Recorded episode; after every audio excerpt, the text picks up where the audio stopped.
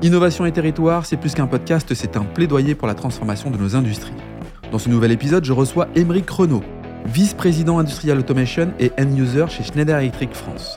Il nous éclaire sur la vision que porte Schneider Electric sur les sujets de transformation digitale. Comment accroître sa compétitivité via l'innovation et la digitalisation? En quoi la cybersécurité est centrale pour un développement durable de l'industrie? Ou encore comment Schneider Electric aborde ces sujets auprès de ses clients? Émeric nous donne sa vision de la transformation digitale auprès de l'industrie française. Innovation et territoire, un format proposé par Schneider Electric. Bonjour Émeric. Bonjour Laurent. Émeric, je suis euh, ravi de t'accueillir en fait ici chez toi. On est au Global Industrie à Villepinte. On est sur le stand de Schneider dans ce beau studio podcast réalisé pour l'occasion. Émeric, tu es euh, VP Industrial Automation et Yen User. Est-ce que tu peux nous définir finalement quelle est cette mission à part entière sur ton périmètre qui est la France? Alors Laurent, écoute, euh, aujourd'hui quand on parle d'industrial automation, on parle de l'offre industrie qui est portée au sein de Schneider. Et cette offre, elle est très riche. Elle est composée à la fois d'équipements, de solutions, mais également de savoir-faire en termes projet et également de conseils. On accompagne nos clients en transformation digitale, en cybersécurité, donc beaucoup de thématiques pour aider à faire grandir euh, l'industrie euh, française. La cybersécurité, j'ai l'impression que ça devient central dans l'industrie. Pour avoir euh, depuis maintenant une bonne journée rencontré pas mal d'entreprises, on voit que la cybersécurité, c'est un élément qui est clé finalement pour que l'industrie puisse perdurer et fonctionner normalement. C'est un élément aussi que tu peux confirmer? Alors effectivement, euh, le risque est, pris en compte par les industriels. Euh, dans la transformation et dans l'industrie 4.0, on voit effectivement une composante digitale qui est de plus en plus forte mm. et qui effectivement apporte beaucoup, euh, je dirais, de bienfaits en termes de compétitivité, d'innovation. Mais également, il y a un risque, un risque sous-jacent qu'on peut couvrir au travers de la cybersécurité. Donc je dirais que c'est une approche systématique et obligatoire de considérer ce risque et de trouver des solutions pour protéger l'entreprise. Alors, au-delà de la cybersécurité, quels sont les grands enjeux finalement de l'industrie à la française? Je ne sais pas si d'ailleurs on peut dire l'industrie à la française. Est-ce que l'industrie à la française, c'est un peu la, French Touch ou globalement il faut aussi avoir une vision beaucoup plus internationale? Alors, je pense que l'industrie française rayonne à, l'international. Elle a un vrai euh, savoir-faire et une reconnaissance dans beaucoup de domaines. Il y a des grands champions, euh, d'ailleurs, européens dans le domaine de l'aéronautique qui sont connus. Et je peux citer évidemment Schneider Electric en tant qu'acteur international qui évolue euh, dans le monde. Ce qui est important de voir hein, dans les enjeux, c'est qu'aujourd'hui, on a une entreprise, et je parle de l'industrie, qui doit devenir évidemment plus efficace en économisant, par exemple, l'énergie, plus performante au travers de la agilité pour gagner en compétitivité, plus sûr. Euh, on parle notamment de traçabilité, par exemple, dans le domaine de l'agroalimentaire. Un point extrêmement important, je pense qu'il y a des, scandales aujourd'hui qui font surface, qui, nous rappellent à l'ordre sur ce sujet. Et puis une entreprise qui doit être, une industrie qui doit être durable. Euh, ça, c'est important, effectivement, avec un impact carbone réduit, limité, pour pouvoir concourir aux enjeux qui sont nos enjeux d'aujourd'hui sur la préservation de la planète. Donc ça, c'est une belle feuille de route, c'est une belle vision, mais qui euh, peut être aussi déstabilisée on peut parler du conflit ukrainien. Comment les industries réagissent par rapport à ça? Alors, le conflit ukrainien, effectivement, euh, perturbe énormément euh, l'industrie. Euh, je pense au, schéma logistique. Il y a beaucoup d'entreprises très internationales qui ont des maillages de production sur plusieurs plaques géographiques. Et le conflit ukrainien apporte effectivement une véritable tension sur ces schémas de transport. Mais je pense qu'il faut regarder plus globalement. On a traversé, il y a maintenant deux ans, une crise majeure qui est la crise du Covid, qui a également énormément disrupté l'industrie et qui nous a tous rappelé, et on l'a vu au travers de la crise des masques sanitaires, le besoin d'avoir la capacité de production locale, l'adaptabilité pour monter une chaîne de production rapidement sur ces thématiques. Donc, dans ce monde disrupté, d'arriver effectivement à une capacité de production locale et souveraine mmh. pour répondre aux gros enjeux que sont ceux du pays et sur lesquels l'industrie est très attendue.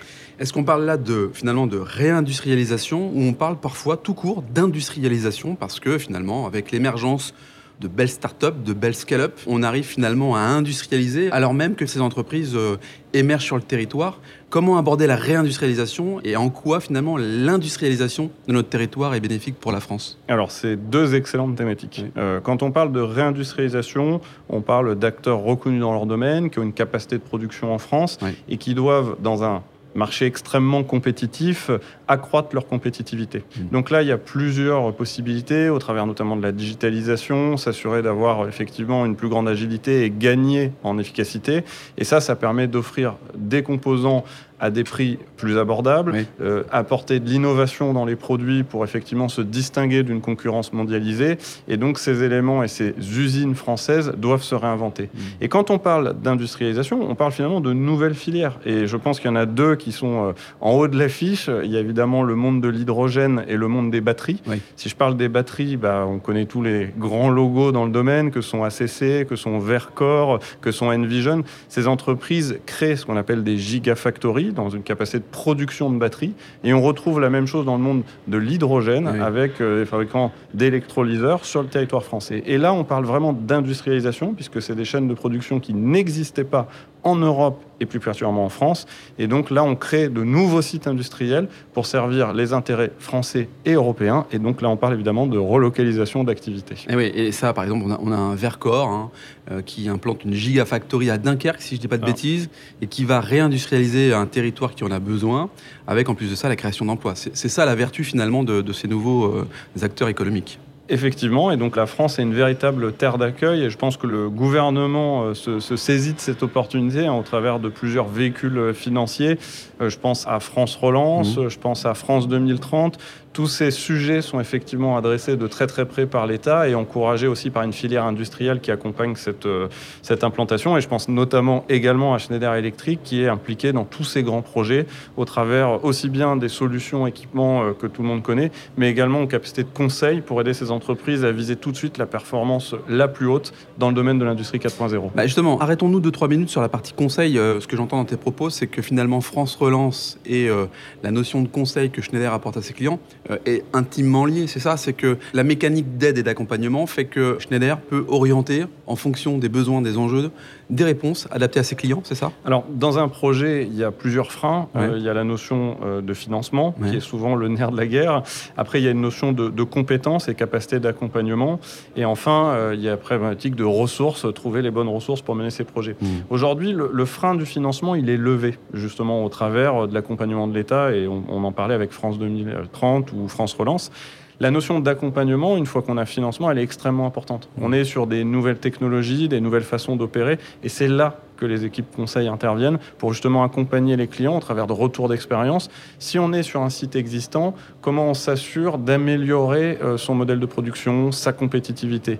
Si on est sur un nouveau site, comment on s'assure finalement d'intégrer toutes les nouvelles technologies pour tout de suite tendre vers le modèle le plus avancé et assurer une production compétitive d'équipements, de solutions, de batteries, euh, d'électrolyseurs. Et c'est en ce sens que l'équipe accompagne les clients. Et oui, et avec beaucoup de pédagogie, j'imagine, et puis aussi beaucoup d'exemples. On peut parler d'Intensity ou de l'usine de Vaudreuil, qui sont, euh, je le dis souvent, finalement la vitrine de ce que peut proposer euh, Schneider Electric à ses clients en appliquant à soi-même finalement ces bonnes pratiques. Alors ça, c'est, je pense, dans l'ADN de, de, Schneider Electric de tester ces solutions au sein euh, de, de, ses propres usines, de ses propres centres de distribution et bureaux. Et je pense que c'est effectivement quelque chose qui nous distingue. On a aujourd'hui euh, plus de 200 euh, usines et centres de distribution à travers le monde. Mmh. Donc on a un terrain de jeu qui permet effectivement de, de tester nos solutions.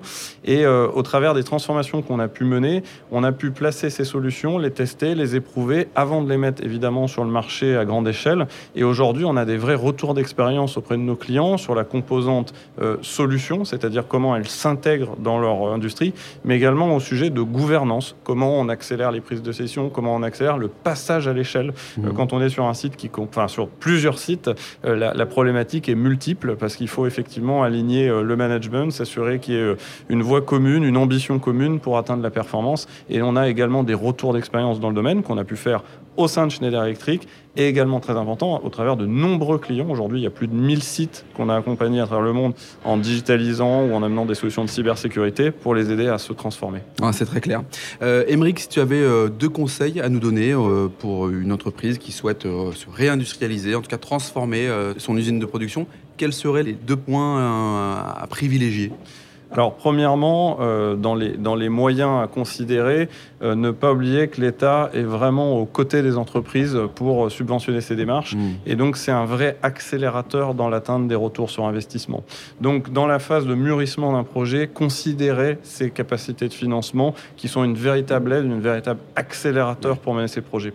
Le deuxième point, c'est qu'il euh, y a effectivement une composante digitale qu'il faut absolument considérer dans, euh, dans ces projets. le départ. Elle est systématique et donc euh, s'entourer d'experts pour pouvoir justement intégrer ces technologies et gérer les différents freins qu'on peut entrevoir, notamment un frein humain avec mmh. tout l'appareil de changement qu'on doit imaginer. Et donc ce point-là, il est extrêmement important. Et donc il y a beaucoup d'entreprises, et Schneider Electric en fait partie, qui peuvent accompagner ces entreprises qui se posent des questions parce que le facteur technologique sera adressé, mais ne pas oublier qu'il y a également un facteur humain, qui est extrêmement important dans ce type de programme. Bon. Merci Émeric, merci d'avoir participé au, podcast euh, Industrie du futur depuis le Global Industrie, un format proposé par Schneider Electric. Merci Laurent. Si cet épisode vous donne envie d'aller plus loin, c'est l'occasion d'en parler à Antoine Chart, directeur national des ventes. Bonjour Antoine. Bonjour Laurent. Antoine, peux-tu nous dire comment passer de l'idée aux actes lorsque l'on veut se transformer?